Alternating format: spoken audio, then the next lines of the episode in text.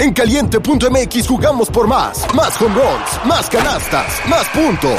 Vive cientos de deportes durante todo el año y los mejores eventos en vivo. Descarga la app, regístrate y obtén mil pesos de regalo. Caliente.mx, jugamos por más. Más diversión. Promoción para nuevos usuarios de GOV de GGSP 40497, solo mayores de edad. Términos y condiciones en caliente.mx. Generalmente estamos acostumbrados a ver al hacktivismo con grupos como Anonymous, por ejemplo, en donde vemos tirando a, grandes corporaciones. La manera en como yo lo reflejo es utilizando mi conocimiento para poder apoyar a víctimas que han sido este, vulnerados de manera digital. Me contactó y me dijo que, pues al parecer alguien había filtrado unos videos iban a tirar piedras a su casa y en la universidad hasta los profesores le insultaban. muchos de los que subían ese contenido pues eran sus exnovios, exparejas, parejas actuales. Él estaba en un grupo y decía, este, les vendo videos de mi mamá y les vendo fotos de mi mamá.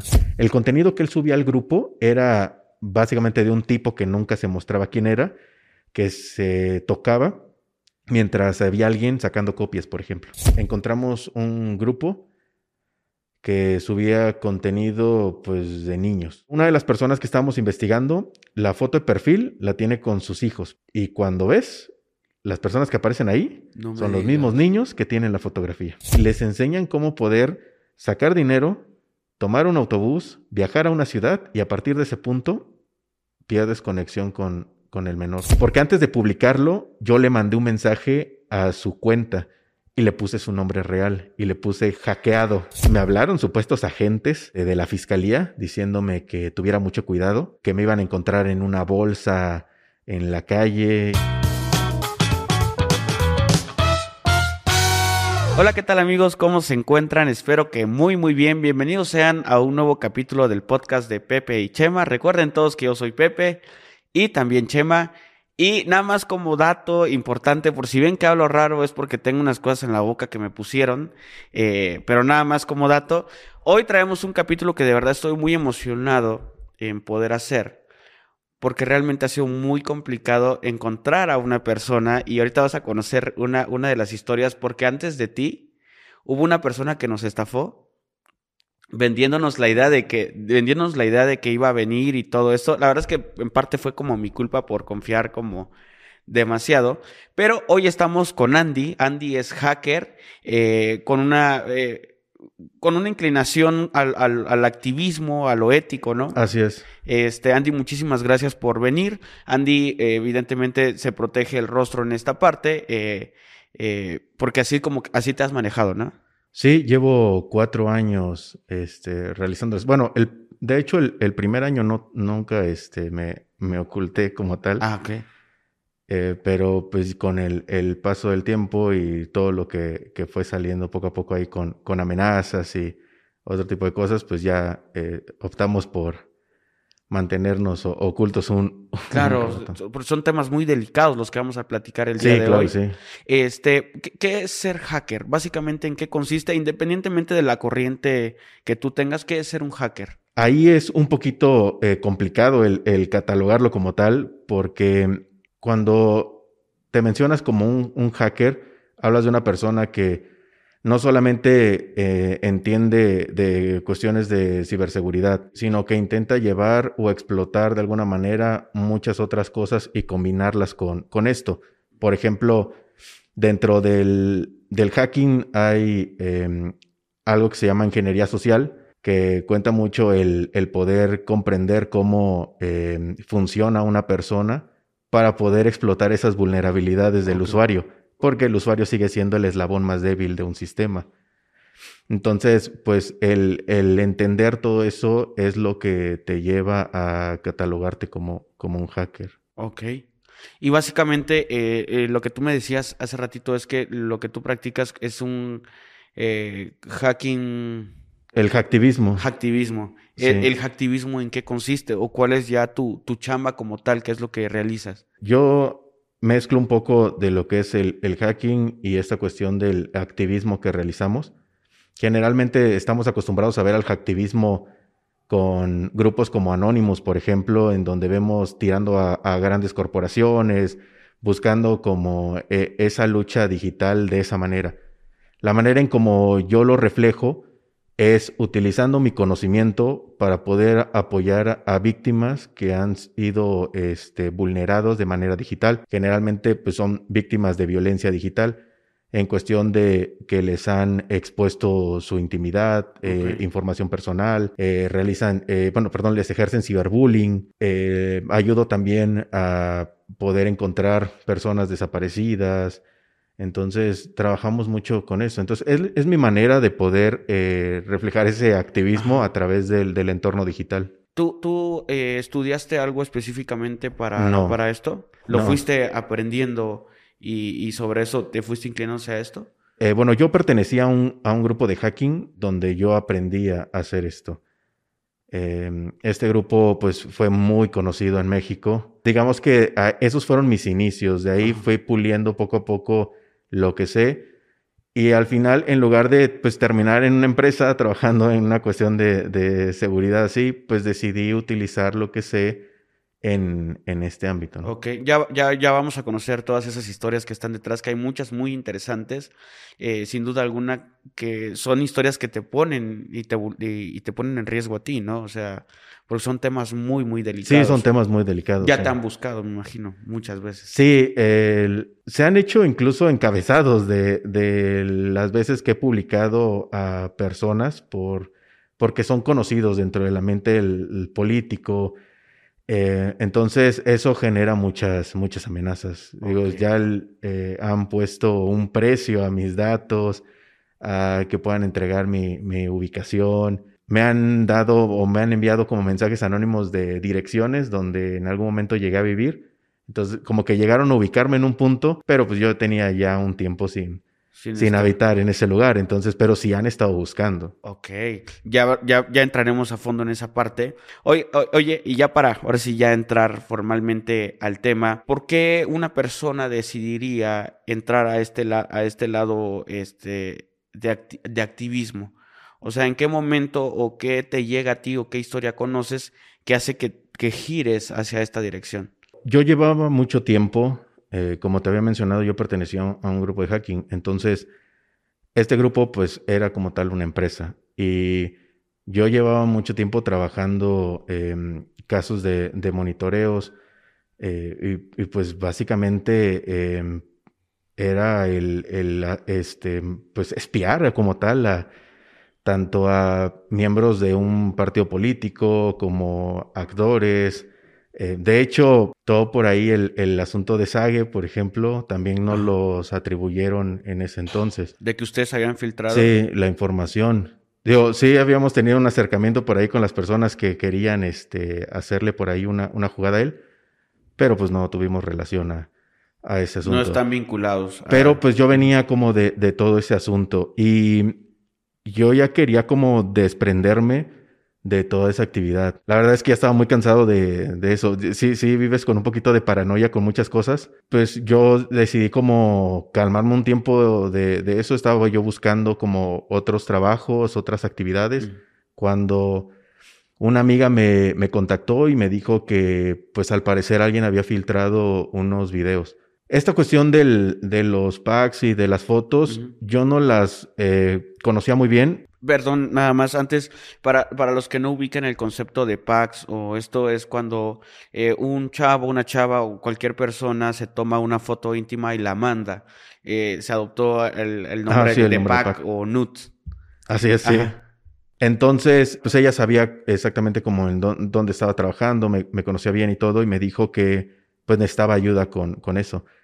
Ella no tenía idea de dónde se había filtrado, simplemente alguien le mencionó, oye, ¿sabes qué? Vi un video tuyo con esta descripción y coincidía con un video que ella había compartido en algún momento.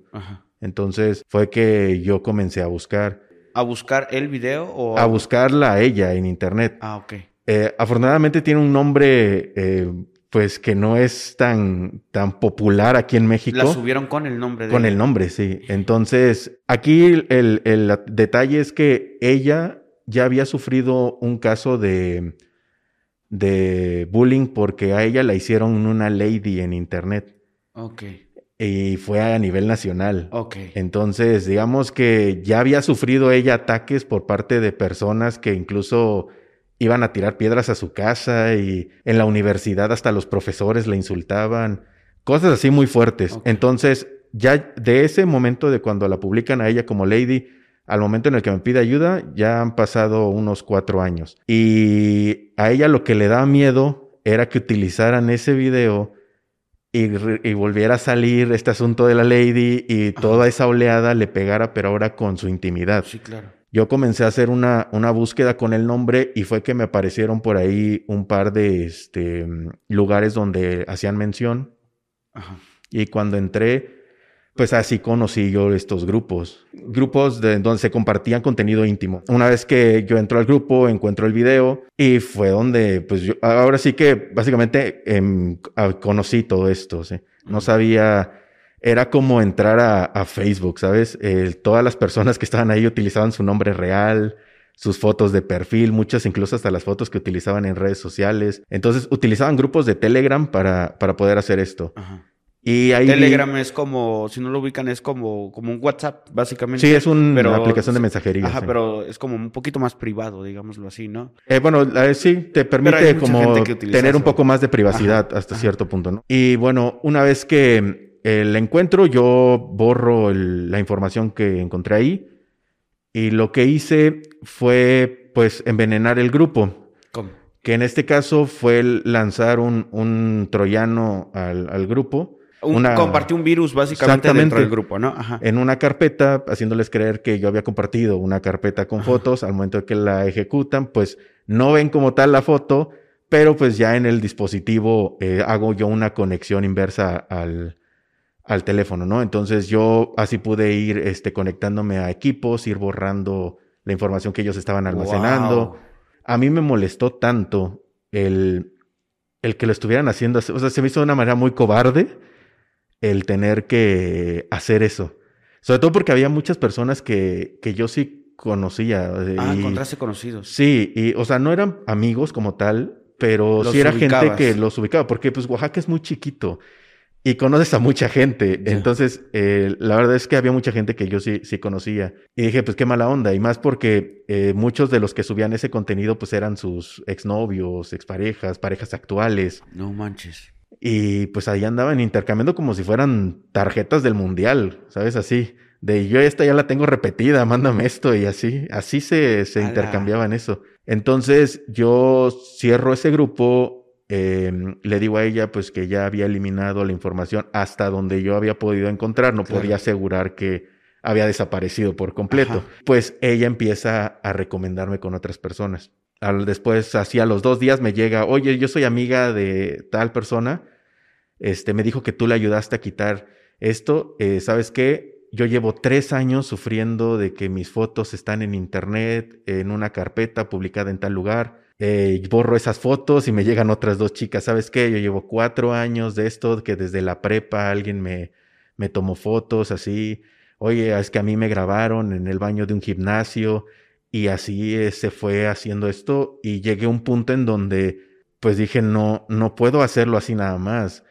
Eh, yo, yo creo que si eh, hacía público el que podía ayudar a borrar esto, no iban a llegar personas así a escondidas. Básicamente iban a salir personas de todos lados pidiendo ayuda y decidí hacerlo así. Yo el 2019, eh, finales del 2019 es que yo te menciono esto de, mi amiga, que yo cierro el grupo, y para abril del 2020 yo ya estaba formando el colectivo. Colectivo DLR. Sí. Ok. Entonces yo tenía en ese momento una amiga que me, me ayudaba con, con algunos de los casos, algunas de las búsquedas.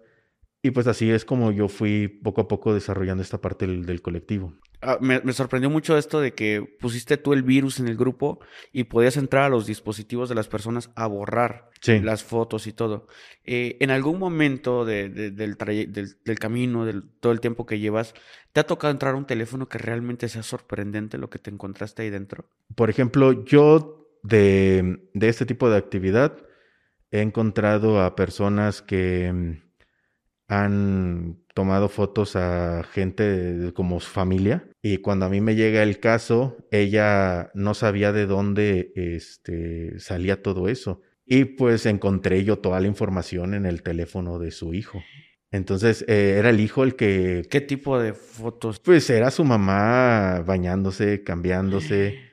Este, y el niño, te, te hablo de un niño de entre 14 a 15 años, que Ni- ya estaba en un grupo, niño, ni- y, pero pues sigue siendo un, un Sí, sí, sí, ¿no? sí, sí, sí, sí. Entonces, eh, él estaba en un grupo y decía, este, les vendo videos de mi mamá y les vendo fotos de mi mamá.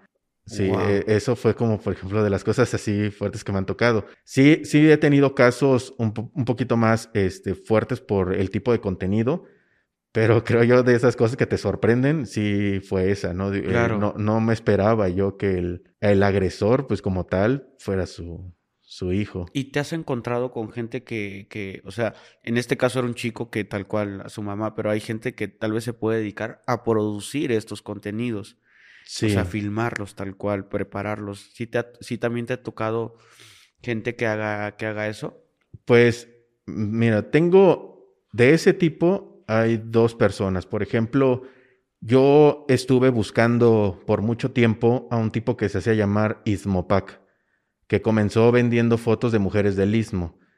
El Istmo es una zona de, Sí, una de, zona de, Oaxaca que es como sierra, un poquito, no. Bueno, las fiestas allá son muy buenas, así que se las recomiendo mucho, pero continúo. Pues este Ismopac era como el, conocido como el rey del pack en Oaxaca. Ok. Eh, al menos dentro de estas comunidades o este grupo, estos grupos que se hacían en internet. Él llevaba, cuando yo lo encontré, ya tenía como cuatro años de actividad Wow. en esto. Y cientos de miles Sí, de fotos. pero él encontró un mercado porque él lo que hizo fue ofrecerle a las exparejas, a los exnovios, yo te compro las fotos de la chica con la que sales. Tómale fotos, así, así, con estas características, y yo te las compro. Pues, ¿qué pasó? Que se desbordó esto en un asunto de chicos que salían con una, con otra, con otra chica, con la intención nada más de conseguirles fotos para vendérselas a él. Lo que sucedió con eso es que cuando yo lo, cuando yo conozco los grupos de Ismopac, él ya tenía 500 carpetas. Hablamos de 500 mujeres de, de Oaxaca. De una que- zona pequeña, 500 mujeres ya es un- Bueno, en ese, en Ajá. ese momento Ismopac ya no cubría nada más la zona del Istmo, Ajá. ya era todo el estado de Oaxaca. Wow. Entonces, esas 500 carpetas tenían mujeres tanto del Istmo, la costa, eh, los valles centrales, ya eran mujeres del estado como tal. Cuando yo lo conocí, él las vendía en ese entonces en 500 pesos cada carpeta. Pero según como yo fui este, buscando información, él llegó a venderlas a más de mil pesos cada carpeta. Por cuatro años, estamos hablando que este tipo Se hizo. Sí, sí, hizo mucha lana con, con eso. Y muchos se burlaban de que decían, por ahí ronda un disque hacker que este, anda detrás del tío Ismopac, porque así le decían. Y encontré una conversación de uno de ellos con esta persona, Ismopac, pero de hace mucho tiempo, de cuando Ismopac no se cuidaba tanto.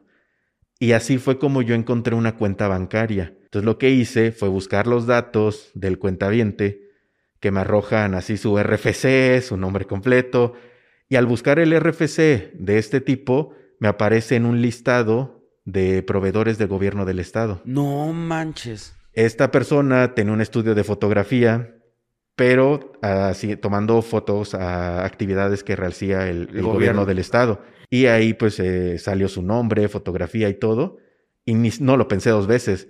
Fue la primera persona que yo expuse como tal eh, que estaba comercializando con contenido íntimo. Esta persona obviamente este, lo negó al, al principio, pero como se asustó mucho, porque antes de publicarlo, yo le mandé un mensaje a su cuenta y le puse su nombre real y le puse hackeado. Y lo primero que hizo fue cerrar todas esas cuentas. Él eh, tiene familia trabajando para el gobierno del estado.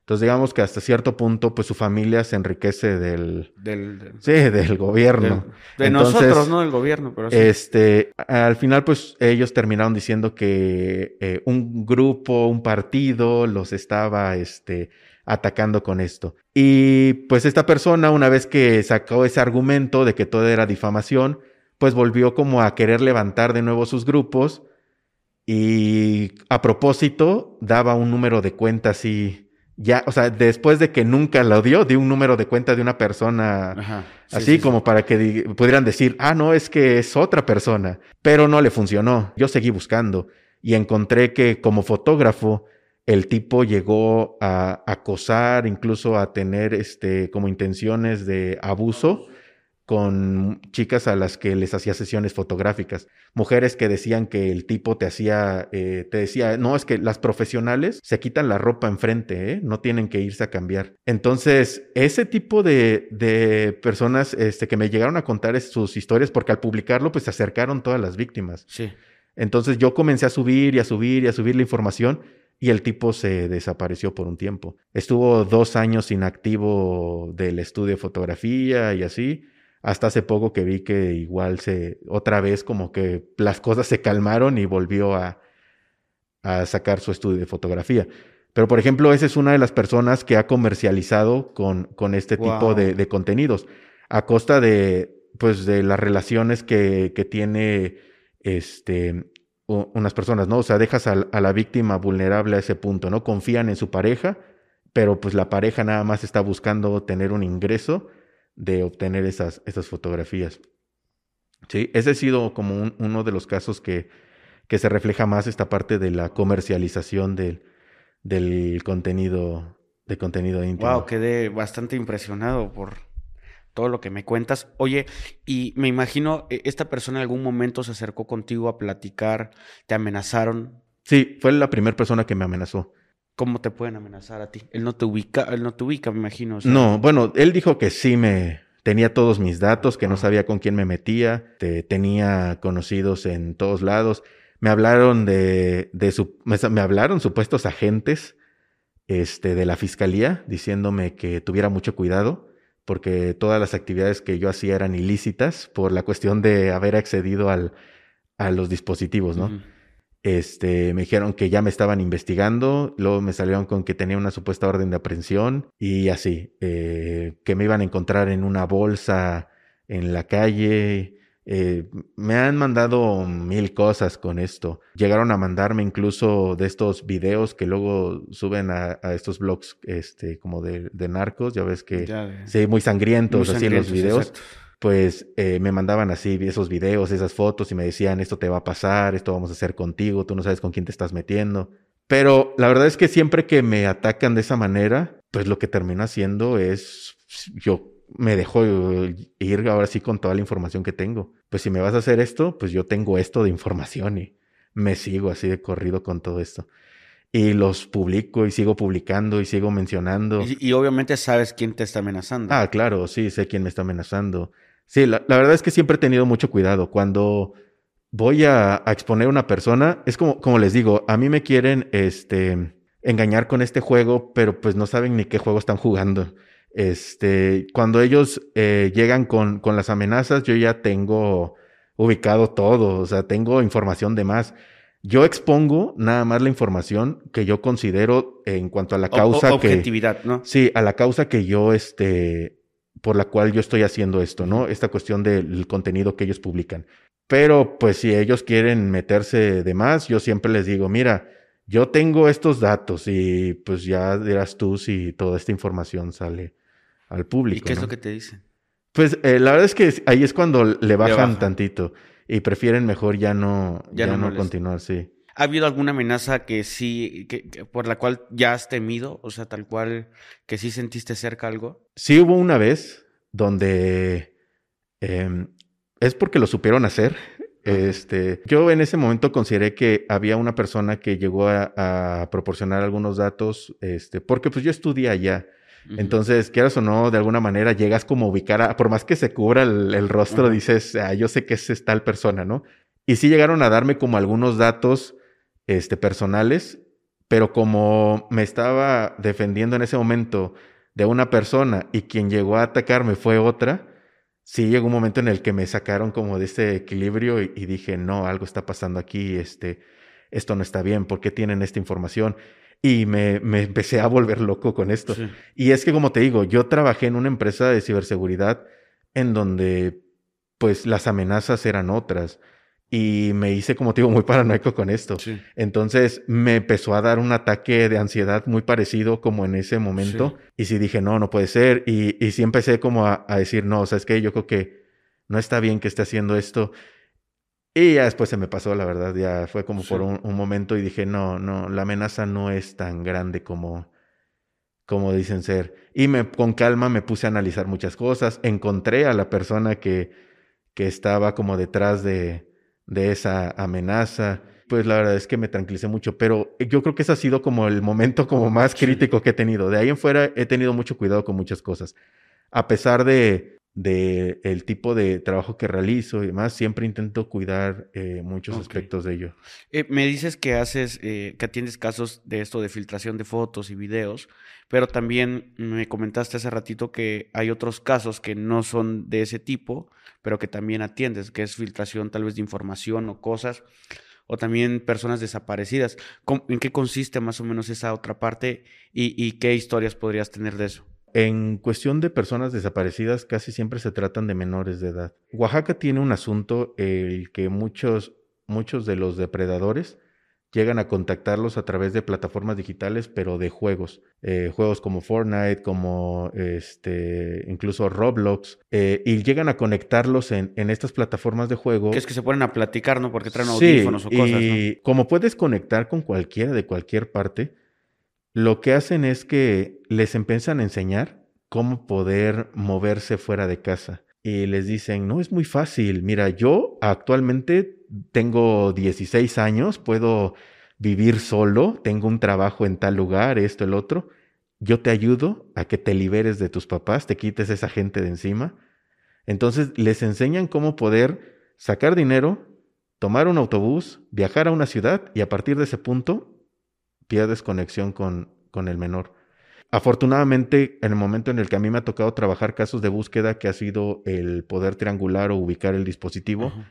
pues siempre los ubicamos en un momento en el que todavía no les quitan el, el teléfono, todavía no, no alcanzan a llegar con la persona que los, los estuvo buscando. Pero sí me, me tocan muchos casos así, eh, en donde pues el menor tiene dos o tres días desaparecido, pero está en un trayecto hacia alguna ciudad, que casi siempre se mueven hacia el norte del país. Ok. Pero sí les enseñan qué rutas tomar, qué autobuses. Generalmente son terminales de autobuses que pues son muy baratas, no tienen cámaras, no, no graban a quienes entran, no les lo importa quién compra el boleto, sí. Digamos que eh, eso permite que pues sea un poquito más difícil el, el poder este, ubicarlo. Luego aparte les dicen, apágame tu teléfono durante el viaje, así, así.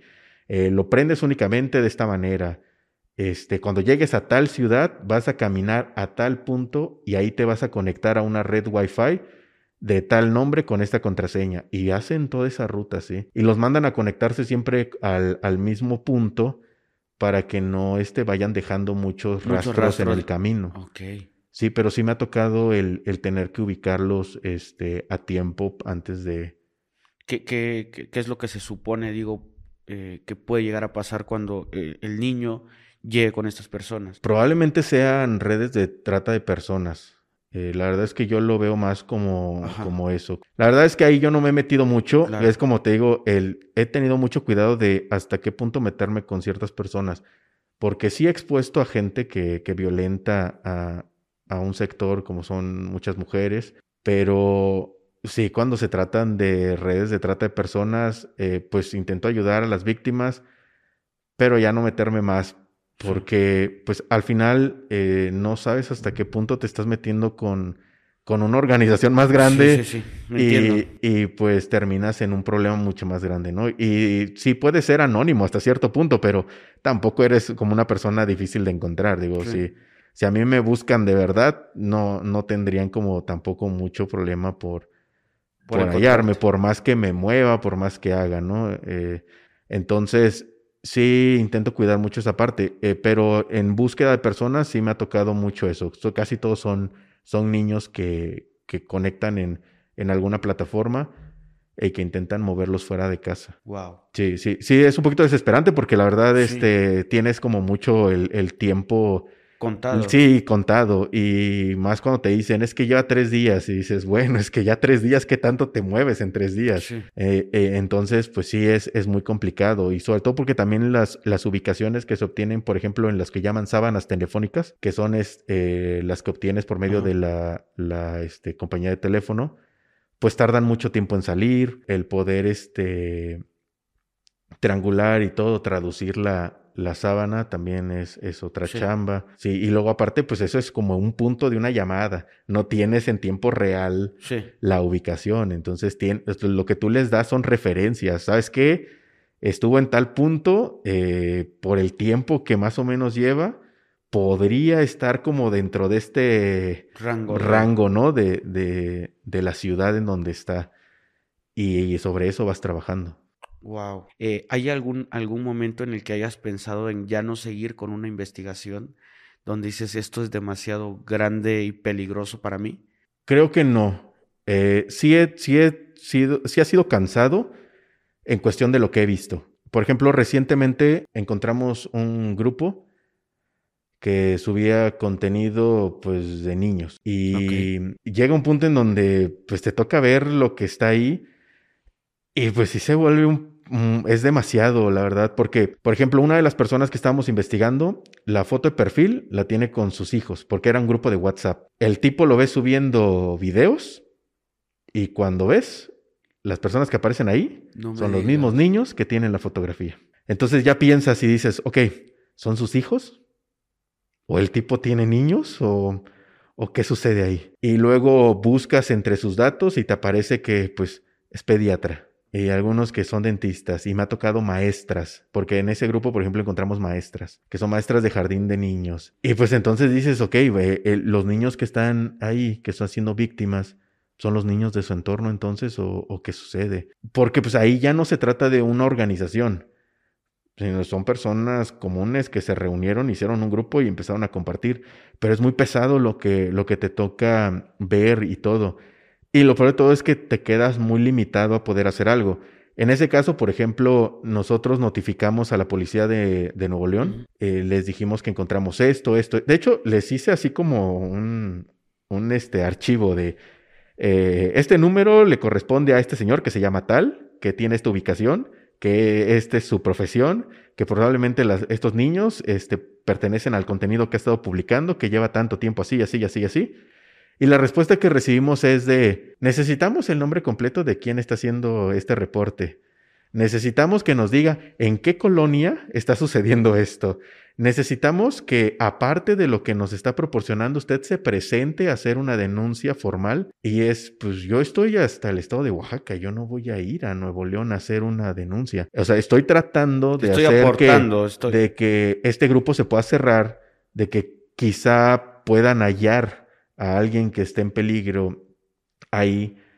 Y que a final de cuentas estas personas, los números de teléfono que utilizan para hacer esto son sus números personales. Entonces, difícil no va a ser el, el poder este, encontrarlos o decir que no son ellos, ¿no? ¿Qué, qué, qué- qué sucedió? O sea, terminó, ¿en qué terminó esto? Sí llegó a cerrar la policía el, el grupo. De hecho, es algo que yo por ahí mencioné también en mis redes, porque todo lo publico. Eh, entonces, el, el grupo, pues al final eh, desapareció. Eh, ellos me dijeron como que estaban dando seguimiento, pero hasta ahí. Ya no supe si, eh, si realmente, como tal, ese seguimiento que dicen es que pues va a haber una investigación contra estas personas o no. Pero pues hasta el momento, por ejemplo, hemos tratado como de hallar las escuelas de donde salieron estas maestras para ver si podemos hacer ese reporte a las escuelas directamente. Y es lo que hacemos, el, el poder este, proporcionarle esas herramientas a la gente para que puedan hacer algo. Digo, a final, de cuentas nosotros no somos policías, ¿no? Y tampoco somos una este, agencia que pueda detener criminales. Sí. Entonces, lo mejor que podemos hacer es informar. Pero eso ha sido yo creo que de lo más difícil, el, el poder enfrentarte a ese tipo de grupos en específico, de ese tipo de contenido. Porque como tal organizaciones y demás, pues no, no, nunca he tenido Sí. como un choque con algo o algo que diga, ¿sabes qué? Es que le pertenece a un grupo en específico y esto no. Sí me he encontrado eh, casas, por ejemplo, de donde se ofrecen servicios, este, pues servicios sexuales. Y sé que muchas de las personas que los ofrecen, pues tienen, son menores de edad. Eh, sí he, he publicado, por ejemplo, direcciones, eh, las casas, he tomado foto y publicado la, la casa que ofrece eso. Pero pues sé que son como grupitos pequeños, no es nada que, que Una red sí- más sí, grande, una red más vez. grande, pero pues tampoco he buscado, eh, la verdad, eh, redes o conexiones así muy grandes, sobre todo porque tampoco tengo el presupuesto para hacer algo así. Eh, lo poco que, tengo me permite hacer hasta un, punto, ¿no? No, no tengo mucho equipo, mucho personal como para poder hacer algo así. Quienes aportan en este colectivo, pues realmente lo hacen hasta donde pueden. Claro. Oye, eh, fíjate que de, esto, de, esto del, del tema de, de, los menores, yo hice por ahí, he hecho varios capítulos. Uno de mis primeros capítulos fue con un, con un militar. Este militar en algún punto se salió de ahí y se fue a trabajar a la fiscalía y todo esto. Y eh, resulta que había un personaje, una figura pública allá en Chiapas, que le pegaba mucho al gobierno. Mucho, mucho. Eh, eh, se hacía llamar activista y estaba todo el tiempo subía videos de cómo es posible, la gasolina, esto, lo otro. Y siempre, siempre, siempre le estaba tirando al gobierno. Y en un punto sorprende mucho que empieza a salir en las noticias que habían agarrado a este personaje porque estaba vinculado a la creación y distribución de videos de menores. Eh, resulta que eh, mucha gente llegó a pensar que se trataba de un movimiento del gobierno para encerrar a esta persona y que no pudiera salir, ¿no? Que le habían sembrado eso. Resulta que, el cuate este me dijo que él participó dentro de la investigación porque esta investigación vino del, del FBI o sea, ni siquiera fue prácticamente de, de, la, de la, fiscalía de allá. Y dice que cuando llegan al lugar de los hechos se encuentran cientos de discos, discos duros, de, terabytes y terabytes, de videos que él tenía y todo lo que estaba montando. Y que habían videos donde él participaba, no sé si con, con no sé si con sus hijos o con familiares. Resulta que hago otro capítulo más adelante que es el capítulo de eh, Elenita de la Fundación Granito de Arena, que se dedica a atender de abuso sexual infantil, y que me cuenta en algún momento que esta figura quería abrir la organización en el pueblo donde, donde vivía para que él fuera como el líder de la fundación que se dedicaba a ayudar a los niños. O sea, el cuate estaba vinculado, de hecho, hasta con personajes de, esta iglesia famosa de la luz del mundo, tenían una comunicación, una comunicación directa es impresionante el, descaro, digámoslo así, de estas personas por, imagínate, que se quiere meter a, ser líder de una, organización. Afortunadamente, estas chicas son muy listas y se percataron de que no era una persona que tenía que, hacer algo ahí. Nunca le dieron ningún tipo de, acceso ni, ni nada. Fíjate que también cuando yo comencé con esto, lo primero que salieron a decir era que yo creaba los grupos y que yo los cerraba. O sea, como que yo tenía la capacidad de montar todos estos grupos y al mismo tiempo cerrarlos para tener esa atención, ¿no? Como de que yo estoy ayudando, pero al mismo tiempo yo soy el enemigo. Eso es algo que manejaron mucho. Aquí lo, lo que pues no saben es que a mí me tocó pues no atender a las víctimas de me escriben por Facebook ahí.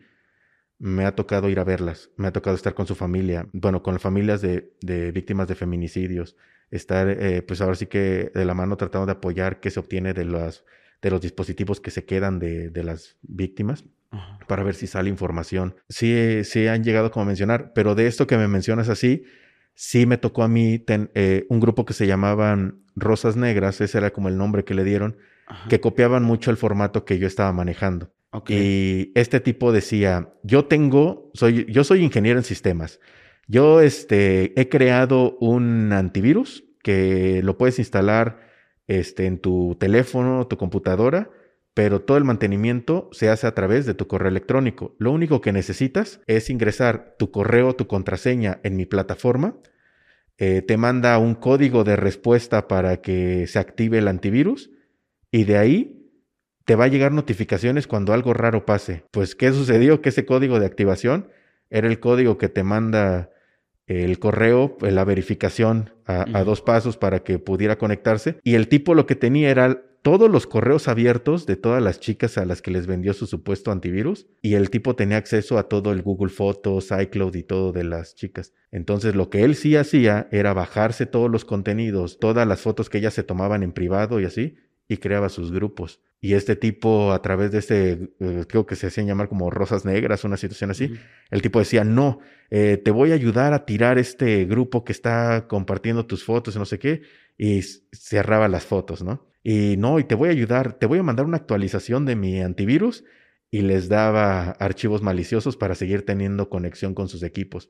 Entonces, por ejemplo, yo a este tipo lo exhibí por eso, porque esta persona tenía acceso a las cuentas de iCloud, a las cuentas de Google Fotos, a las cámaras de los teléfonos, porque en algunos casos, pues la aplicación que les había dado era una aplicación maliciosa que otorgaba los permisos para poder encender la foto, la, perdón, la cámara en cualquier momento. Sin que la persona supiera que estaba abierta la cámara. Pues bueno, en dado caso, cuando tienes en, en, el, en la frontal, no te das cuenta. Quizá en la trasera un poquito más por la cuestión de que salga algún flash o alguna situación así, pero, en el teléfono, si no sale el flash no te das cuenta, o sea, porque no, no, se abre tal cual. Claro, no, no se abre la, la cámara en, el teléfono. en el teléfono. Entonces esta persona puede estarte viendo, escuchando eh, y grabando sin ningún problema. ¿Cuál sería la recomendación que tú podrías dar? Porque pues esto pone vulnerables a todos. Sí, eh, le digo, en esta cuestión siempre hay que, que saber eh, qué permisos te proporciona una aplicación y que por algo hay que descargarlas únicamente desde las, las tiendas que te oficiales. La App Store. Como tal, sí, App Store, Play Store.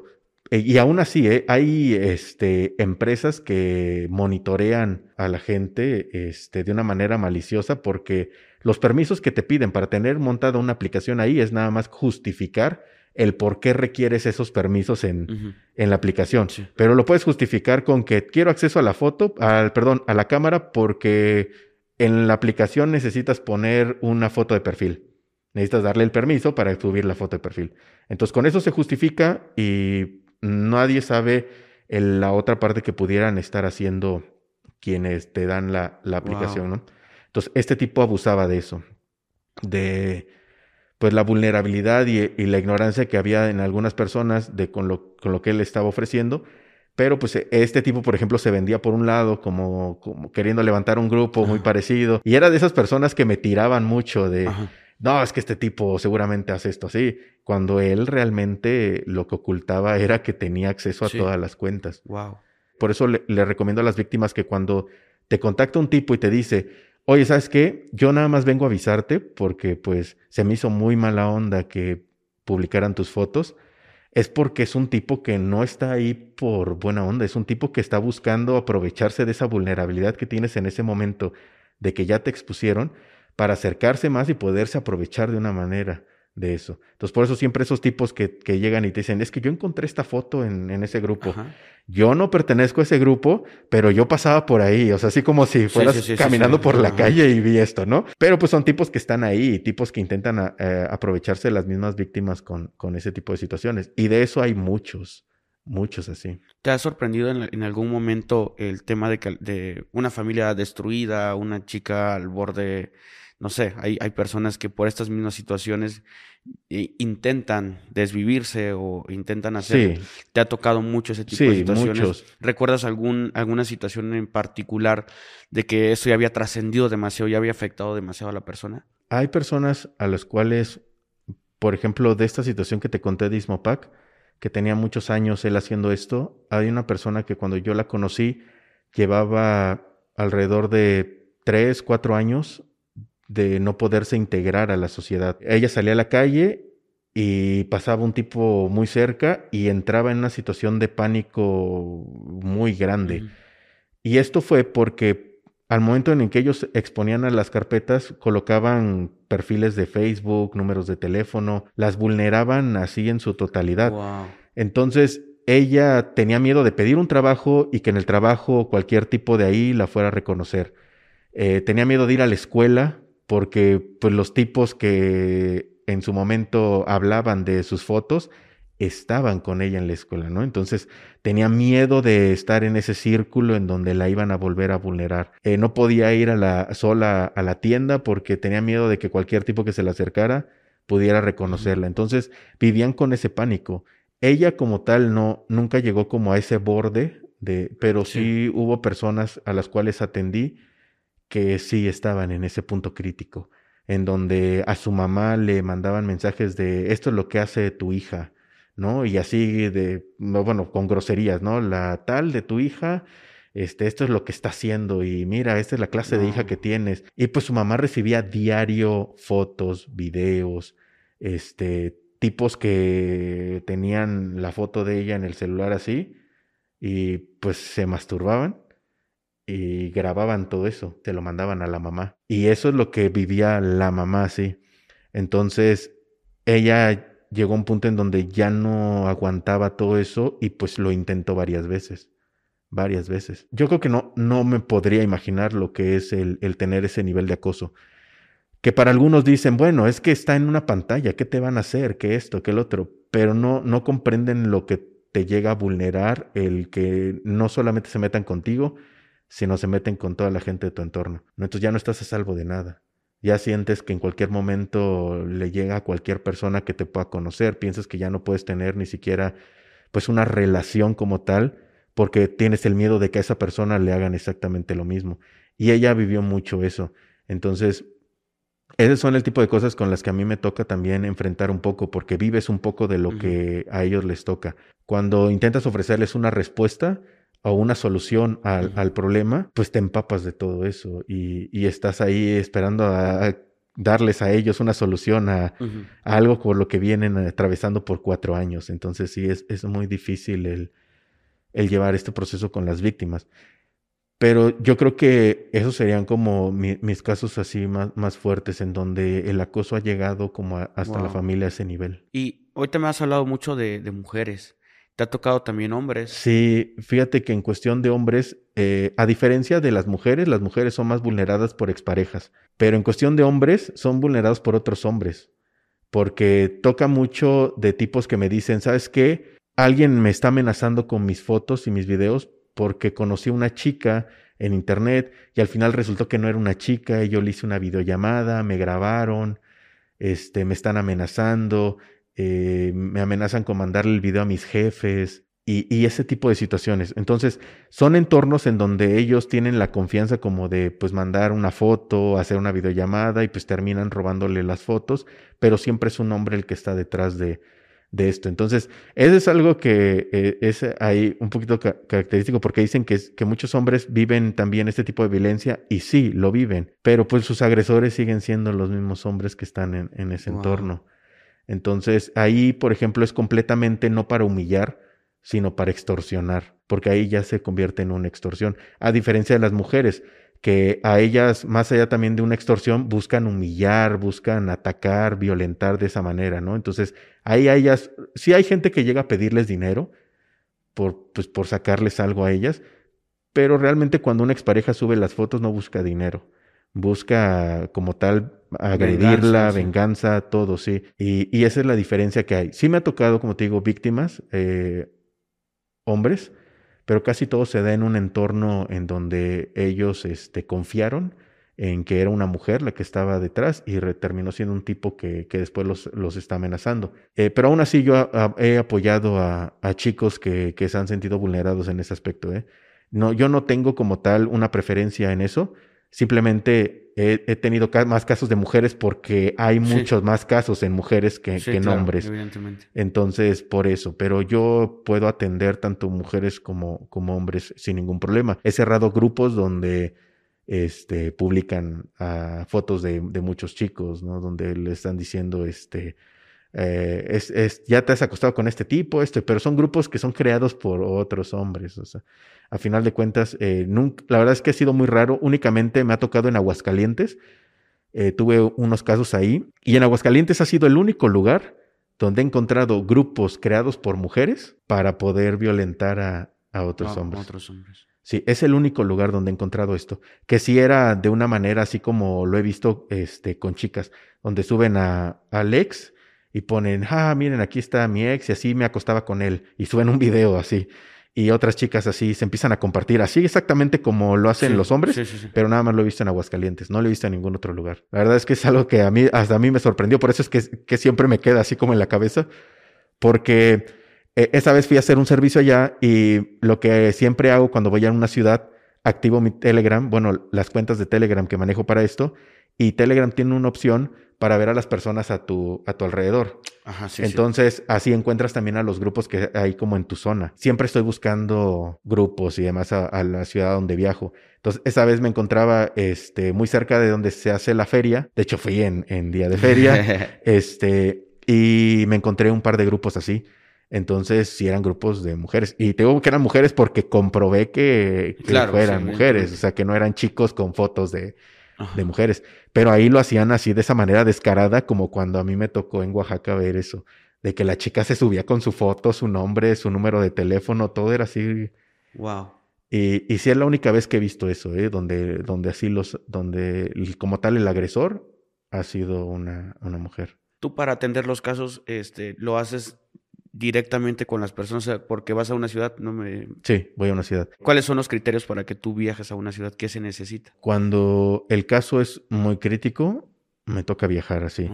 Que, que yo puedo decir, ¿sabes qué? Sí tengo la capacidad ahorita de ir, apoyarte y, y llevar el caso contigo de esa manera. En otros casos, pues sí es apoyando esta cuestión del viático, ¿no? De eh, si me pueden cubrir el- los gastos que voy a hacer allá, pues viajo y, y estoy ahí para, para, poder, para poder apoyar en algunos casos. Eh, aquí en Ciudad de México me ha tocado mucho el, el estar este, atendiendo muchos casos.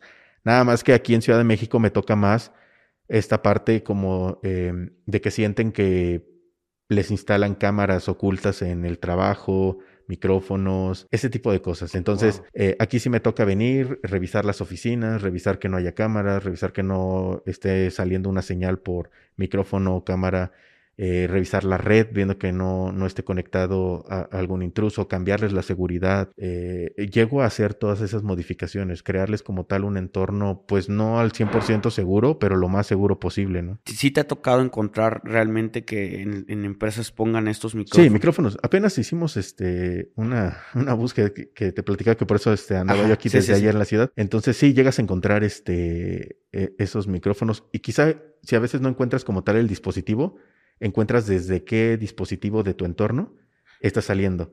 Que por eso puede, puede ser, por ejemplo, la línea telefónica, que como tal el micrófono no está así como insertado como externo al, al, Ajá. al dispositivo, sino que ya viene en el equipo que te instalan. Entonces, por ejemplo, en esta cuestión, pues era un, un teléfono de oficina, el cual, pues, la, todo lo que sale de ahí se, se escucha. ¿Y si logras dar con la persona que está escuchando en teoría? Bueno, en este caso es fácil porque eso lo instala un proveedor. Entonces, quien hizo la instalación es quien, quien genera el, el monitoreo. Sí, ahí no fue que el, como te digo, que era un objeto externo que pudiera verse una modificación Ajá. en el, en el equipo, sino el equipo está hecho para eso. Entonces, quien fue y- e hizo la instalación es quien hace el monitoreo y quien está espiando. Y ahí la empresa se encarga ya de proceder legalmente. Sí, ya ahí ya es una cuestión de, de cómo, porque no siempre se da en la situación donde toda la empresa está en monitoreo, sino a veces puede ser un empleado. Y es como de, ¿sabes qué? No sé por qué me están monitoreando y a veces es la empresa la que monitorea al empleado. Entonces sí me ha tocado ese tipo de situaciones donde es alguien que este, trabaja en, en el lugar y pues como que empieza a sentir raro que Ajá. de pronto ya saben temas de él que, que pues, él no menciona y ya se siente como cuando te aparecen Sí. los comerciales en... Sí, sí. en Google, ¿no? De que, "Oye, Sí. yo estaba buscando esto. Sí, entonces eh, es lo que sucede, entonces ya empezamos a, a buscar de dónde pueda estar la filtración. Buscamos si en sus cuentas hay alguna filtración, en el teléfono y poco a poco vamos al entorno, que ya sería toda la instalación en donde él normalmente trabaja, su casa y así. Y cuando te, te buscan por el tema de, de, ah, tienen información mía, ¿qué tipo de información regularmente es la que tienen que tener o buscan como para que una persona te busque a ti para decir ayúdame a recuperarla o qué- qué- de qué manera se trabaja ahí? Eh, en esos casos, eh, casi siempre se meten con la parte de la intimidad. En lo que sea, ¿eh? No, no, no tiene que ser Ajá. forzosamente porque tenga que ver con un asunto de esos grupos o así. Ajá. Porque es donde más te pueden manipular o donde más te pueden ahí retorcer para hacer algo. Porque puede ser, no sé, una conversación que tuviste con alguien y es la amenaza de que pues todo esto se puede enterar a tu familia, ¿no? Porque es alguien casado o es Sí. una este, mujer que pues por ahí tuvo algo que ver con alguien y pues el poder decirle a su pareja.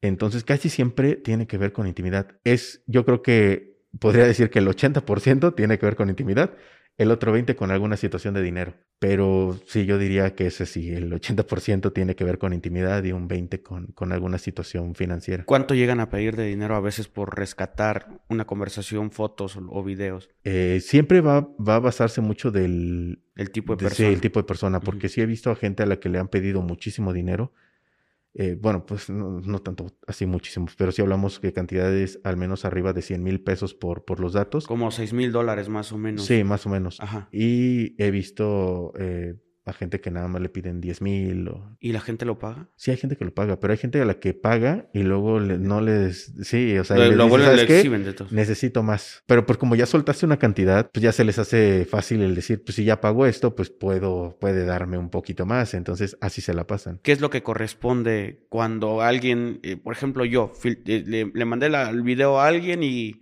de repente me están diciendo que lo tienen y que lo van a publicar? ¿Qué es, qué, es lo ideal? ¿Cómo hay que proceder en esa situación? En ese caso yo siempre les menciono, les planteo dos cosas. Si van a llevar esto de una manera legal, porque en este caso cualquier alteración o intervención que yo tenga cambia mucho Claro. la manera de, de cómo puedan investigarlo. Y la otra es si quieren que yo intervenga al 100%. Y cuando yo intervengo al 100% es no solamente identificar a quien está haciendo esto, sino borrarle todo lo que esta persona tiene. Y le hago un poquito de lo que le hacen a la, a la otra persona. Sí, esa es como mi manera de presionarlos también. Aparte de todo, en, en esta comunidad, eh, independientemente que, que te dediques a la ciberseguridad, para bien o para mal, es una comunidad muy pequeña. La verdad es que muchos de, de los Sí. que se dedican a esto nos conocemos. Sí. Entonces, llegas a un punto en donde te topas a alguien que, que ubicas. Mucha gente se imagina así como que puede haber por todos lados. Pero la verdad es que conozco mucha gente de muchos países y sigue siendo una comunidad muy, muy pequeñita. Y como te digo, en esta comunidad, pues hay gente que se dedica a hacer esto de una manera correcta, como hay quien se dedica a hacerlo de una manera ilícita. Entonces, sí, me ha llegado, me he llegado a topar a gente que lleva mucho tiempo en esto y que pues se meten a eso porque pues es la manera de que tienen para sacar un poquito más. Eh, como me he encontrado a chavitos que por tratar de tener su primera vez en, en esto, pues terminas dándoles una lección de, Sí. con la información. Entonces, pues sí, eh, es muy raro que sea como algún un grupo o algo. Siempre es como que alguien que quería humillar a este tipo o quería amenazarlo, contrata a alguien para hacer esto.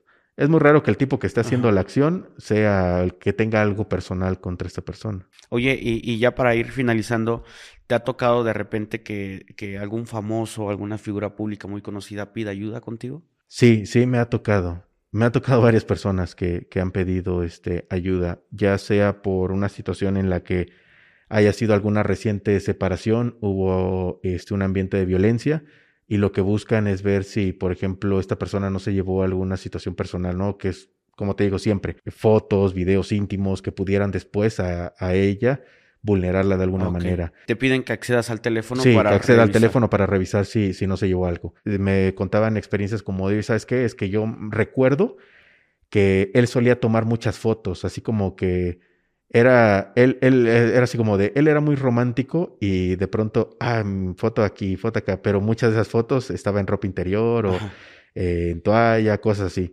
Y pues el miedo le queda de que, ¿sabes qué? Ya no tengo una relación con él. No sé si este tipo vaya a utilizar esas fotografías para hacer algo después y que des- termina habiendo un escándalo mío ahí en, en internet con esto. Wow. Entonces siempre es el, ¿crees que puedas revisar? ¿Crees que puedas hacer? Que puedas checar qué tanto podríamos hacer para estar seguros de que este tipo no tiene estas fotos, ¿no? Entonces, como les digo, no, no siempre se puede estar 100% seguro. Podemos tener más o menos un- una perspectiva de, de qué tanto este, tiene la persona y hasta dónde podemos borrar. Sí, porque tampoco esto es así como en las películas, ¿no? Donde, sí, ya se lo borré de todos lados y de pronto le desapareció de la USB que nunca conecta, ¿no? Porque sí, sí, pues no, claro. no tengo Eh. manera. Entonces sí intento como buscar eh, respaldos de información. eh, generalmente pues la gente lo guarda en la nube. Entonces es como lo, lo que busco. Y les intento pues asegurar si tienen algo. No, si lo tienen pues lo borro. Y así es como lo voy trabajando. ¿Qué es lo que tú le puedes llegar a hacer a una persona que se está pasando? Él lo he manejado de diferentes maneras, porque a unos los he publicado en una lista de agresores que tengo. Tengo una lista de agresores públicos donde aparece su foto, su nombre, su trabajo, su dirección, su teléfono, su Facebook y así. Y es una manera en la que yo les los he, le- le- di- digamos, les he regresado un poquito Claro. de lo que a ellas les ha tocado, ¿no? Eh, que también me lo cuestionan mucho, ¿no? Porque me dicen que soy este juez jurado verdugo. Entonces, esa es una de las formas como, como he manejado esto. Cuando se trata, por ejemplo, de alguien que como yo está haciendo un trabajo a una persona para extorsionar, pues generalmente lo quemas en una comunidad y entonces se le recortan trabajos, este, pues la gente no quiere a alguien así y termina entregando sus datos. Hay gente que sí, este, digamos que hasta cierto punto los están bajo investigación, entonces terminas mandando sus fotos y su, registro a, agencias o a, lugares donde lo puedan estar investigando.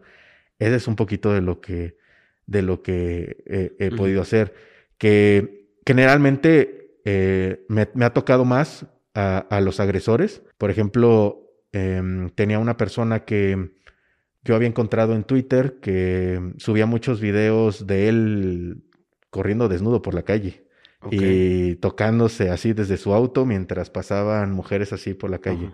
Y el tipo todavía se burlaba de que alguien como yo pudiera ubicarlo, ¿no? Y dije, no, a este tipo me va a encantar en el momento en el que lo termine publicando.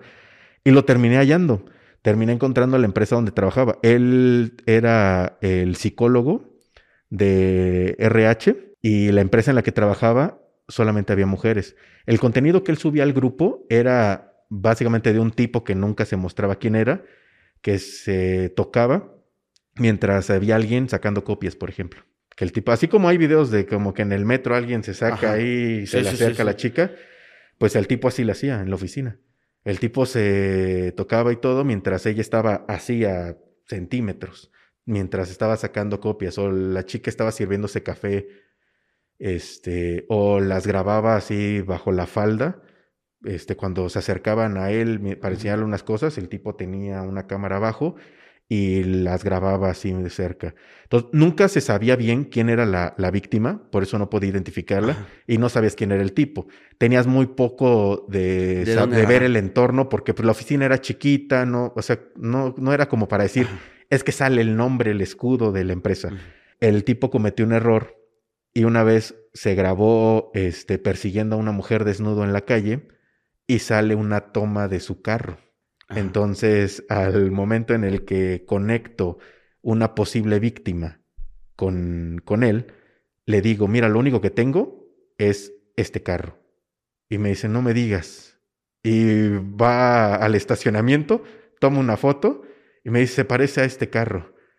Es del el tipo que está en, en RH. Él me contrató. Y en eso, así dos horas después, me manda fotos de la oficina, del, lugar. Para que tú compararas. Pues no le había dicho nada de los videos. Me dice, mira, es que él trabaja aquí y así. Y me dijo, no sé si podamos, este, que puedas venir y ver si en la red o algo encuentras algo. Porque siempre me dicen eso.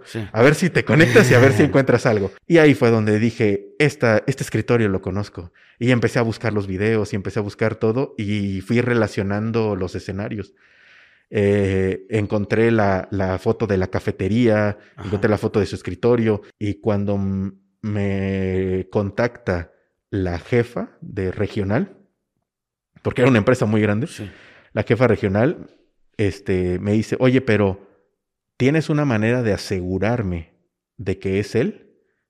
Y digo, pues tengo esta foto. En la foto el tipo sale con el celular así y no se ve el rostro se ve el cuerpo y se ve de fondo la habitación.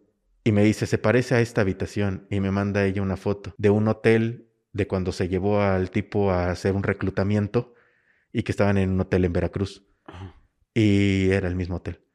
Entonces salió ahí que era el, mismo tipo, era el mismo carro, la misma moto, el, todo coincidió.